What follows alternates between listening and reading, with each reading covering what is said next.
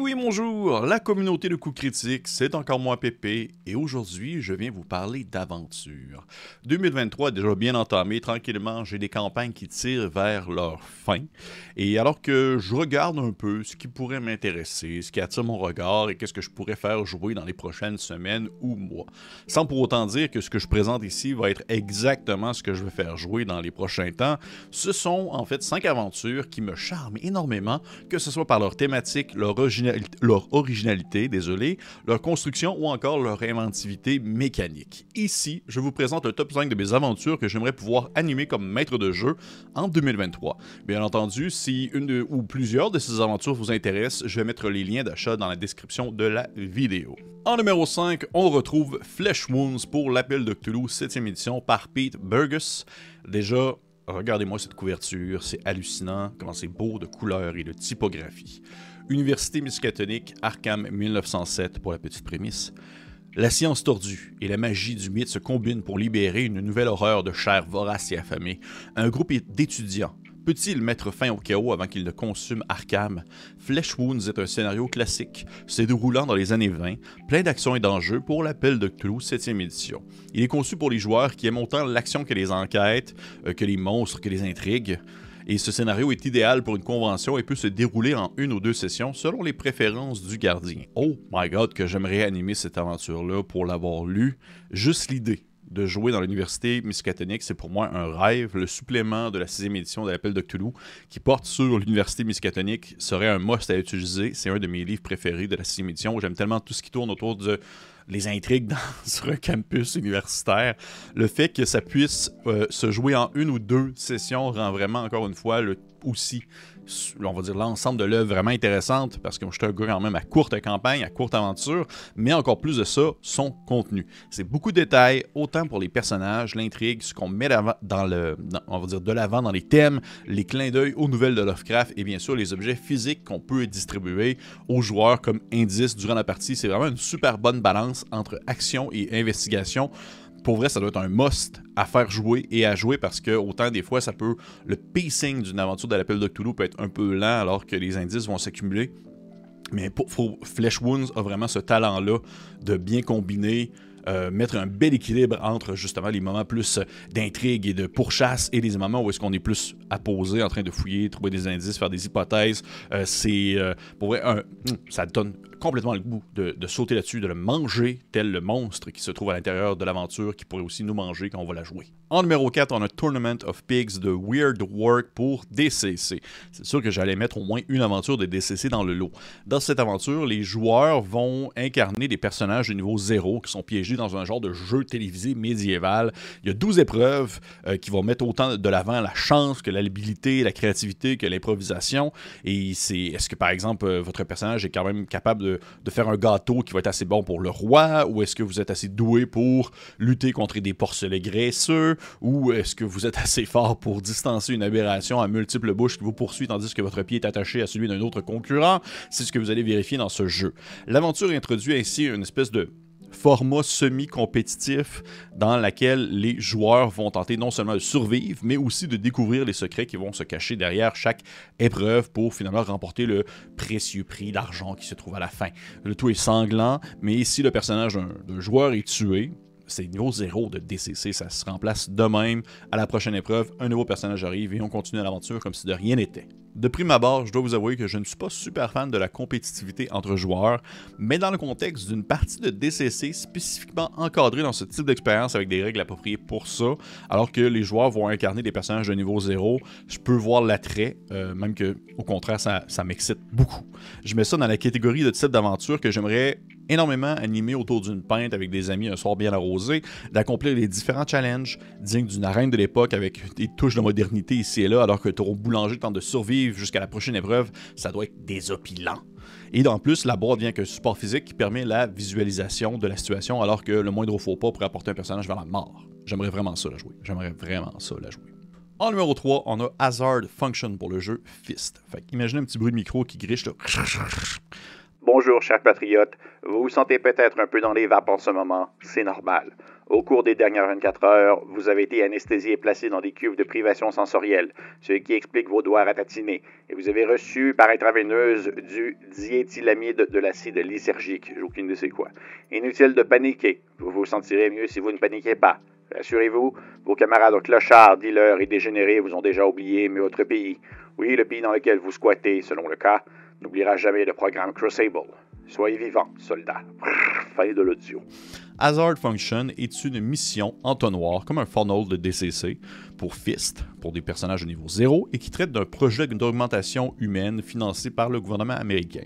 L'objectif du projet, qui est appelé le programme Crucible, par son créateur, le docteur Timothy Stillman, et de euh, prendre un groupe d'individus un peu euh, hors de la société et leur faire subir une course à obstacles intensive et mortelle pour ne laisser que quelques candidats sélectionnés pour, faire une, pour créer une équipe top secrète de soldats ultra-humains. Chaque joueur incarne trois personnages amnésiques et arrachés de son foyer et qui sont bien sûr plus faibles que les personnages habituels du jeu Fist.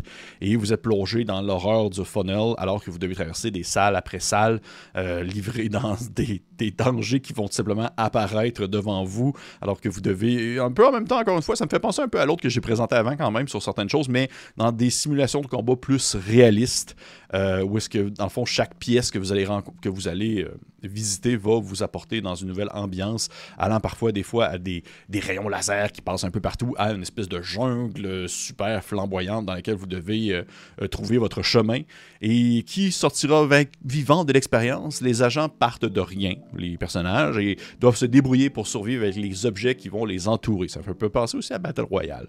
Fist est une de mes très, très belles découvertes des derniers mois. Je dois dire, plus je lis du de ce jeu-là, plus je tombe sous le charme de la prémisse d'un jeu qui donne une ambiance vraiment beaucoup à la Metal Gear Solid.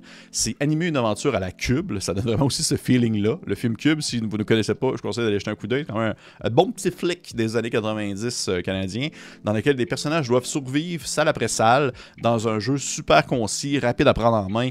Oh, calvette que c'est le fun comme prémisse, là. ça doit être super, super violent, procédural, animé parce que vous pouvez lancer au hasard les salles dans lesquelles les joueurs arrivent. Je vais être dû pour faire une vidéo sur Fist prochainement parce que c'est vraiment un super jeu qui mérite beaucoup plus d'attention. Et ce funnel-là de Fist, Hazard Function, me, me convainc encore plus de l'excellence de cette gamme. En numéro 2, on a The Waking of Willoughby Halls de Ben Milton. C'est une aventure hautement interactive qui se déroule dans un manoir en ruine. En gros, l'histoire, c'est que le manoir est assiégé par un géant qui est furieux du vol de son noix magique et la bande de voleurs, qui sont les joueurs, se sont réfugiés dans les murs croulants du manoir, cachés quelque part avec la volaille mal acquise, tandis que le bâtiment est en train de s'effondrer. Mais il y a quelque chose d'autre qui s'agite. Les déchaînements du géant réveillent lentement un chevalier, de la, un chevalier de la mort qui dormait paisiblement et lorsqu'il sera réveillé, il fera appel aux ossements des anciens résidents du manoir pour chasser les intrus. Est-ce que le groupe va réussir à piller les reliques anciennes du manoir ou est-ce qu'ils vont succomber aux dans le fond, des chevaliers squelettes? Est-ce qu'ils vont réussir à garder la volaille aux œufs d'or? Est-ce que quelqu'un va, quelqu'un va seulement survivre à l'assaut du géant? La seule façon de le savoir, c'est de la jouer. Pour vrai, cette aventure-là est pour moi la représentation parfaite d'une pièce de théâtre vaudeville dans laquelle les personnages vont se promener en des portes tandis qu'ils vont être pourchassés par des squelettes, tandis qu'il y a un œil, un grand géant qui essaie de les attraper par, par les différentes lucarnes du château. C'est une excellente aventure euh, en one-shot conçue pour Nave, qui est une boîte à outils exceptionnelle faite par justement euh, Ben Milton, l'auteur du module euh, de la chaîne Questing Beast, qui euh, est un boîte à outils OSR minimaliste, vraiment rapide à prendre en main, vraiment rapide à comprendre. Ça fait en sorte que l'aventure, vous pouvez facilement aussi changer les, les caractéristiques, les modificateurs, puis l'adapter à un autre système de votre choix sans problème. La mise en page est tellement cool dans cette aventure-là. Pour vrai, là, Ben Milton, qui est un grand défenseur de la facilité d'utilisation, dans le sens que, tu sais, à quel point est-ce qu'on peut prendre un module, le lire, le comprendre et le faire jouer, mais ici, dans cette aventure-là, tout son talent. Chaque salle est référencée. Il y a des informations qui sont écrites en gras quand c'est important. Les informations sont bien mises en valeur avec des dispositions logiques. Vous pouvez rapidement trouver dans telle pièce se trouve telle affaire avec des petits retrouver tel objet à telle page et ça se lit vraiment bien sans pour autant être comme euh, on va dire robotique. L'écriture elle est fluide, ça se comprend d'un claquement de doigts, ça doit se prendre, se jouer, se lire et se jouer comme comme ça. Fait que pour moi, autant du point de vue des joueurs pour essayer Nave, ou même le maître de jeu, je trouve que c'est une super aventure d'introduction. Les tables aléatoires sont malades. Il y a vraiment tellement de choses. Il y a en fait, c'est ça qui est vraiment cool dans cette aventure-là.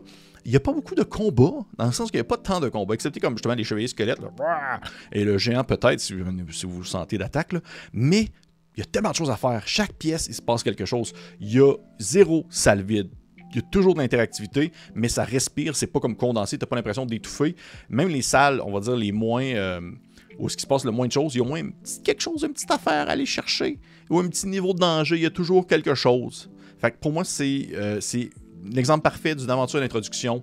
Puis mon Dieu, j'aimerais ça la jouer. J'aimerais ça la jouer, celle-là. Pour vrai, ça, je pense que ça pourrait faire en plus un super actual play euh, pour la chaîne. J'ai l'impression qu'il y aurait comme quelque chose à aller chercher là. Je, vais, mettre ça comme sur ma table vraiment pas loin. Là. Je, je vais y penser. J'y pense à celle-là. Et finalement, mon numéro 1, qui est un peu un mouton noir du groupe tellement qu'il sort un peu de nulle part pour un système de jeu que j'ai rarement abordé euh, sur la chaîne. Il s'agit de Under the Seal of Solomon, qui est une aventure pour le jeu Into the Bronze, qui est une adaptation de l'époque antique du jeu Into the Hud, traduit en français d'ailleurs. Je le mentionne souvent, j'adore l'histoire, j'adore aussi l'horreur et le surnaturel. Les aventures historico-magiques, c'est vraiment, vraiment ma tasse de thé. Et c'est ce que nous propose cette aventure, et pour moi c'est un vent de fraîcheur incontournable Écoutez la prémisse. Le roi Salomon vous a choisi pour capturer les démons qui sévissent dans son royaume. Vous êtes des augures, des astronomes, des sorciers, des prêtres, des guerriers. Vous êtes des exorcistes. Investis de son sceau, vous portez son autorité sur le peuple du royaume dans l'accomplissement de votre serment sacré de livrer ces démons au temple. Et ce livre-là, ben, il est rempli de démons. L'aventure déborde de démons, d'artefacts de magie. Vous avez de quoi mener une campagne complète de euh, où est-ce que vos personnages, allant dans une période antique, vont affronter des esprits maléfiques qui sévissent dans le, royaume à l'aube de l'âge de fer. À l'intérieur, vous allez trouver des règles pour gérer la clé, le sceau et le genre du roi Salomon, que le roi Salomon vous a confié pour capturer les démons qui rôdent sur ces terres, des règles spéciales pour capturer des esprits maléfiques et afin de remplir votre serment. Et là, écoutez bien, ça c'est fou dans la tête. Il y a la hiérarchie des 72 rois, ducs, princes, comtes, marquis, chevaliers et présidents démoniaques à traquer. Il y a les 72 démons là-dedans qui sont expliqués brièvement, mais sont là les 72 avec leurs caractéristiques, leurs capacité, leur pouvoir, holy shit, que cette campagne-là, elle est juteuse et le goût d'en faire plus qu'avec ce qu'elle offre, c'est-à-dire déjà beaucoup. L'époque antique magique du roi Salomon, un cadre historico-fantastique, surréaliste. Il y a véritablement la description des 72 démons à détruire avec leurs symboles appropriés. Il y a du travail de recherche là-dedans puisque c'est basé sur une véritable mythologie. C'est impressionnant comme module. Le prix en plus qu'il coûte, c'est vraiment impressionnant. C'est propulsé par un système de jeu super fluide, rapide, à prendre en main, que je ne que vous encourager à jeter un coup d'œil. Si c'est le genre de choses qui vous intéressent, pour moi, je suis complètement vendu. En plus, c'est beau, c'est tout en couleur, avec des images d'époque, des illustrations, des. C'est. J'aimerais tellement ça animer ça. ça, pour vrai, je ne sais pas si je vais l'animer parce que. Ils disent lui-même dans le livre 72 démons. c'est long, là. C'est une grosse affaire quand même. Et chaque démon a un peu son, son, son petit quelque chose qui fait en sorte que tu dis OK, lui, c'est un il va se cacher au travers d'un peuple humain, il va avoir l'air d'un humain, mais sa véritable forme. Et un bœuf avec euh, une tête de lion et des ailes d'aigle, qui euh, a un corps de serpent et qui vole en crachant du feu. Puis là, tu fais comme, ouf, comment est-ce que je fais pour arrêter ça? Y a vraiment comme chaque démon a un peu sa, son petit quelque chose qui fait en sorte que vous devez faire preuve d'ingéniosité pour tenter de le capturer. Et waouh, c'est genre un Ghostbuster de l'Antiquité. Moi, je trouve ça c'est fou dans la tête. Ça, ça, me donnerait vraiment le goût. Ça me donnerait vraiment le goût, mais je sais pas si je vais l'animer parce que justement, c'est une grosse job. Je pense qu'avant ça, ça va être potentiellement The Waking of Willoughby Halls de Ben Milton. Mais Thunder the Seal of Solomon, là, pour vrai, c'est ce genre de choses que vous dites, j'ai le temps de faire. Jetez-vous là-dessus. Pour moi, c'est un bonbon dans ce que ça veut offrir. Historico, magique, etc. hey, ça ressemble pas mal à ça. Les cinq aventures que j'aimerais beaucoup, beaucoup, beaucoup, beaucoup animer en 2023. Qui sait, peut-être, peut-être que le temps me laissera me laissera le, dire, l'occasion de faire euh, ces parties. Et euh, si jamais ça vous intéresse, comme je l'ai mentionné, toutes les aventures qui sont achetables sont dans la description de la vidéo. Euh, si vous avez des questions, si vous avez vous-même des aventures que vous dites, hey, ça, j'aimerais ça faire ça en 2023, mettez-les en commentaire, ça me fait plaisir de vous lire. J'aime ça discuter avec vous, j'aime ça échanger, j'aime ça parler. Écrivez-moi, ça me fait toujours plaisir. Et sinon, ben, petit pouce vers le haut, commentez, abonnez-vous si ce n'est pas fait. Et pour les autres, on se dit à la prochaine.